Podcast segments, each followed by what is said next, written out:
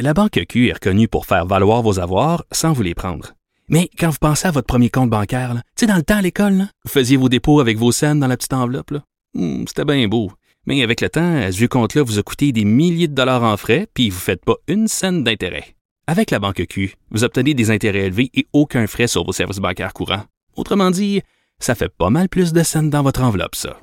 Banque Q. Faites valoir vos avoirs. Visitez banqueq.ca pour en savoir plus.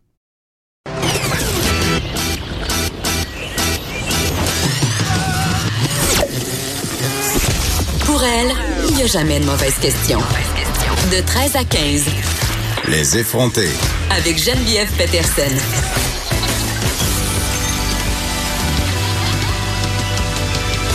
Cube Radio. C'est vendredi, il fait beau, il fait chaud sur la terrasse de l'hôtel Château Laurier sur la Grande Allée à Québec où je me trouve en ce moment même. Il fait 42 degrés, ça n'a aucun sens. Il fait tellement chaud que je suis allée me chercher un jus de melon d'eau. Je pensais même pas que ça se pouvait. Je pensais même pas qu'on pouvait boire du jus de melon d'eau si on avait passé 7 ans. Mais oui, j'ai 37 ans et je me cale en ce moment un jus de melon d'eau. Si à un moment donné, je parle plus, que vous m'entendez plus, c'est parce que je suis tombée morte d'évanouissement en prise à un coup de chaleur incroyable parce que hier, ce fut une grosse soirée, oui, oui, oui, soirée d'ouverture du Festival d'été de Québec. D'ailleurs, euh, un truc qui m'a beaucoup fait rire, euh, je vous en avais parlé euh, jeudi après-midi de notre longue épopée sur l'autoroute 20 à Marie-Pierre Caillé, notre recherchiste et moi-même dans notre auto. Ben, imaginez-vous donc que des gens pas mal plus importants que nous étaient pognés euh, sur la 20 hier soir, puis qu'il a fallu pas voir de spectacle. Corey Hart, euh, qui était euh, attendu sur les plaines hier soir, et ça en est fallu de peu. Euh, il est arrivé sur la scène littéralement 30 secondes à l'avance en courant, en s'excusant, euh, parce qu'il était pogné dans le trafic. Il était euh, en spectacle au Japon. Euh, on le sait, là, euh, ça a été un petit peu compliqué bouquer la soirée d'ouverture du Festival d'été de Québec. On a un peu euh, demandé à Corey Hart de sauver la mise, si on veut. Et lui, il était super enthousiaste. Il a accepté sans trop se préoccuper des possibles retards d'avion qui pourraient subvenir, parce que évidemment, il a atterri à Montréal jeudi en fin d'après-midi, après une escale à Pékin. Euh, et là, il était pogné sur le pont Champlain. Quelle surprise!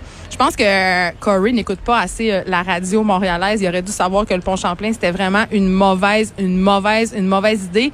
Euh, ça l'a forcé à annuler des entrevues. Il y avait un hélicoptère, qui, un hélicoptère pardon, qui l'attendait à Saint-Hubert pour qu'il puisse se rendre plus rapidement à Québec. Mais il a choisi son char. Est-ce que moi, je- moi, c'est ça que j'aurais voulu savoir. Pourquoi? Est-ce qu'il était écœuré d'être dans les airs? Est-ce qu'il était écœuré d'être dans un avion? Peut-être. Toujours est-il qu'il est arrivé et il y avait foule. Et ça, euh, c'est quand même intéressant parce qu'on sait qu'il s'était produit.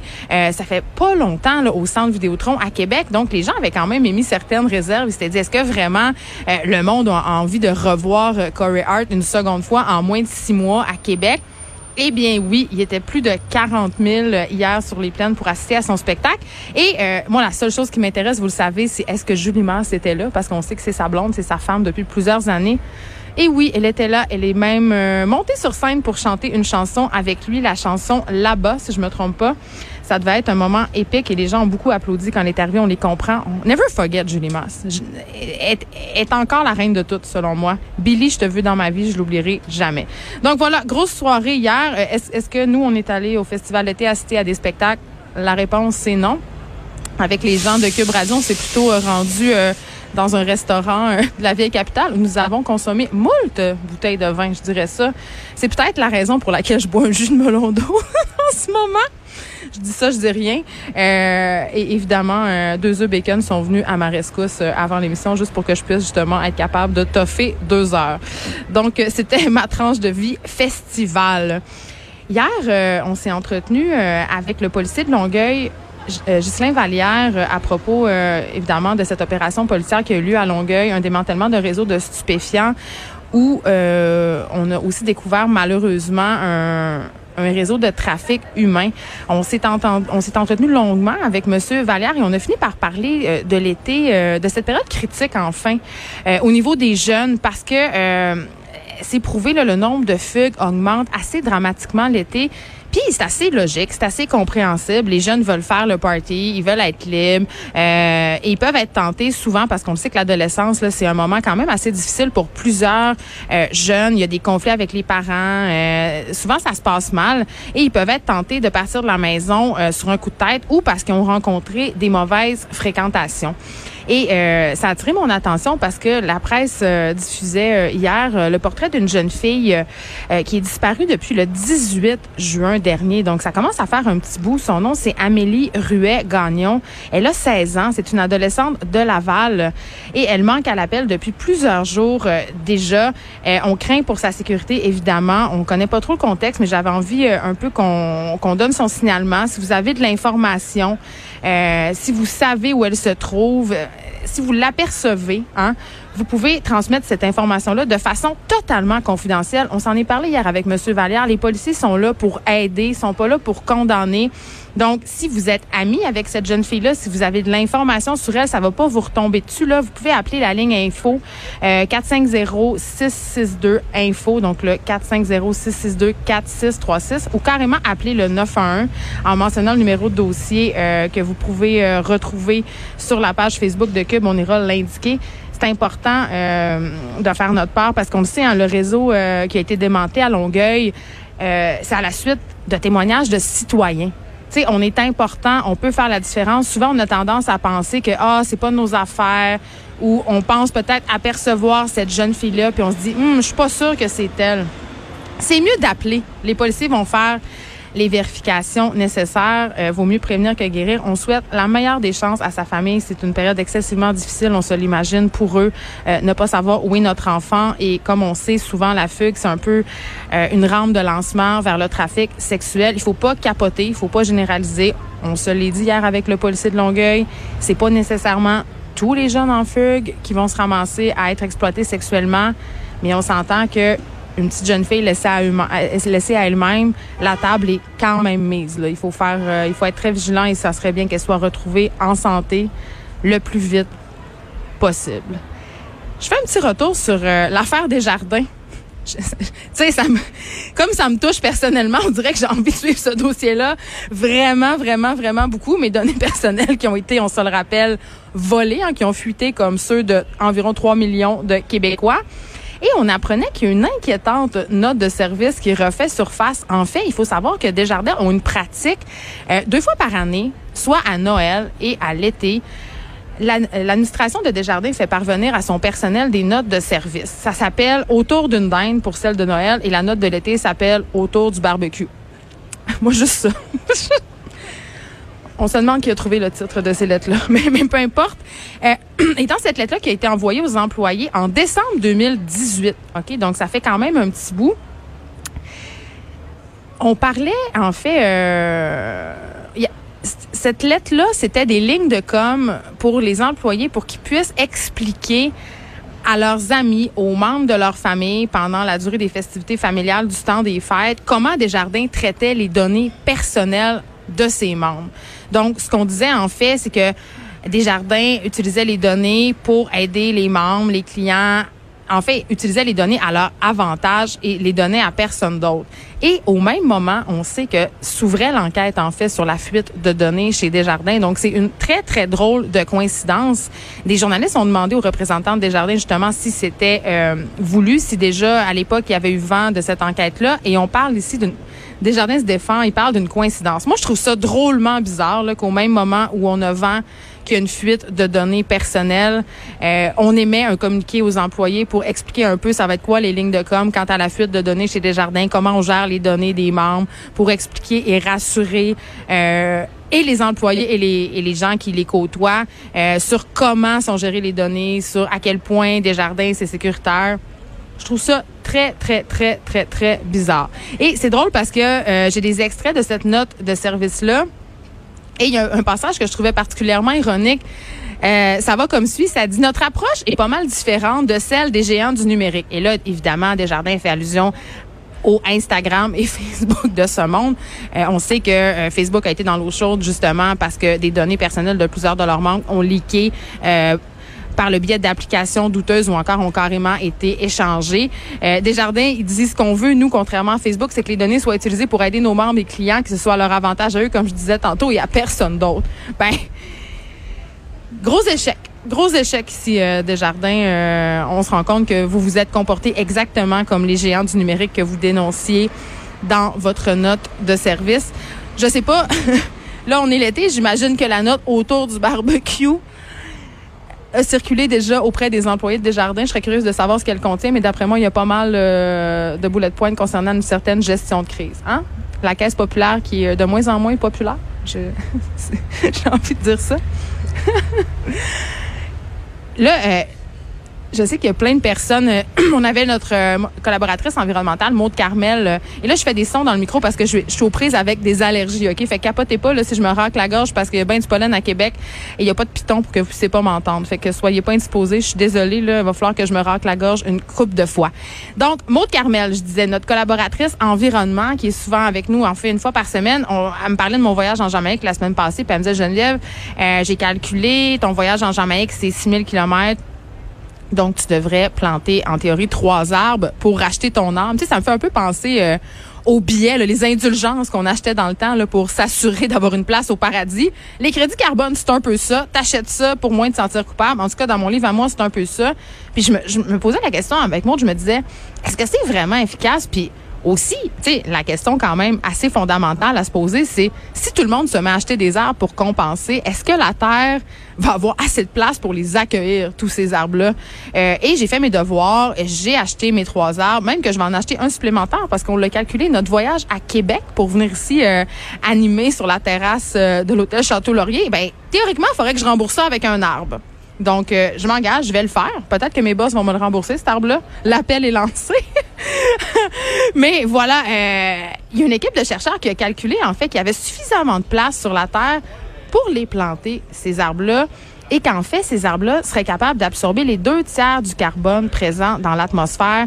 Donc, c'est une solution qui serait euh, quand même jugée quand même assez cool concernant le, réchauffement climatique. Évidemment, il y a d'autres scientifiques qui trouvent que c'est exagéré, mais cette étude-là, qui a été menée par des professeurs d'une université de Zurich et publiée dans la revue Science, estime quand même que 900 millions d'hectares de couverture arborée, ça veut dire 900 millions d'hectares d'arbres supplémentaires, euh, pourraient pousser sur la Terre. On a de la place pour tous ces arbres-là. Hein, en plus des 2,8 milliards d'hectares annuels qui sont plantés. Euh, et euh, évidemment, ces forêts supplémentaires-là auraient la capacité d'absorber 205 gigatonnes de carbone. Et là, je sais que ça a l'air de beaucoup de chiffres, mais pour que vous compreniez bien, sur les, ces 300 gigatonnes euh, en fait de carbone ont été ajoutées à notre atmosphère depuis la fin du 19e siècle. OK, ça ça coïncide euh, avec le début de l'industrialisation, le début de on a commencé à faire des affaires en série pour acheter tout notre stock en Chine là.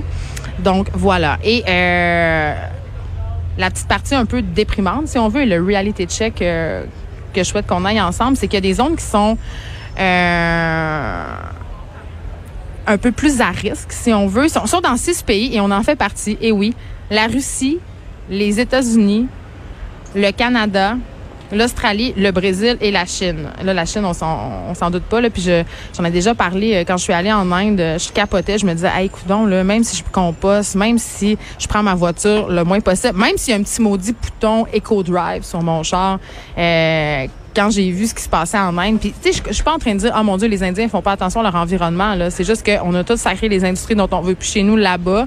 Euh, sont des milliards de personnes. Euh, ils ont pas nécessairement, euh, ils vivent dans, pour la plupart dans une très grande précarité. Et tout ce beau monde-là se cuisine ça au charbon à l'heure du souper. Il y a une espèce de fiume au-dessus des villes. Euh, tu peux quasiment plus respirer.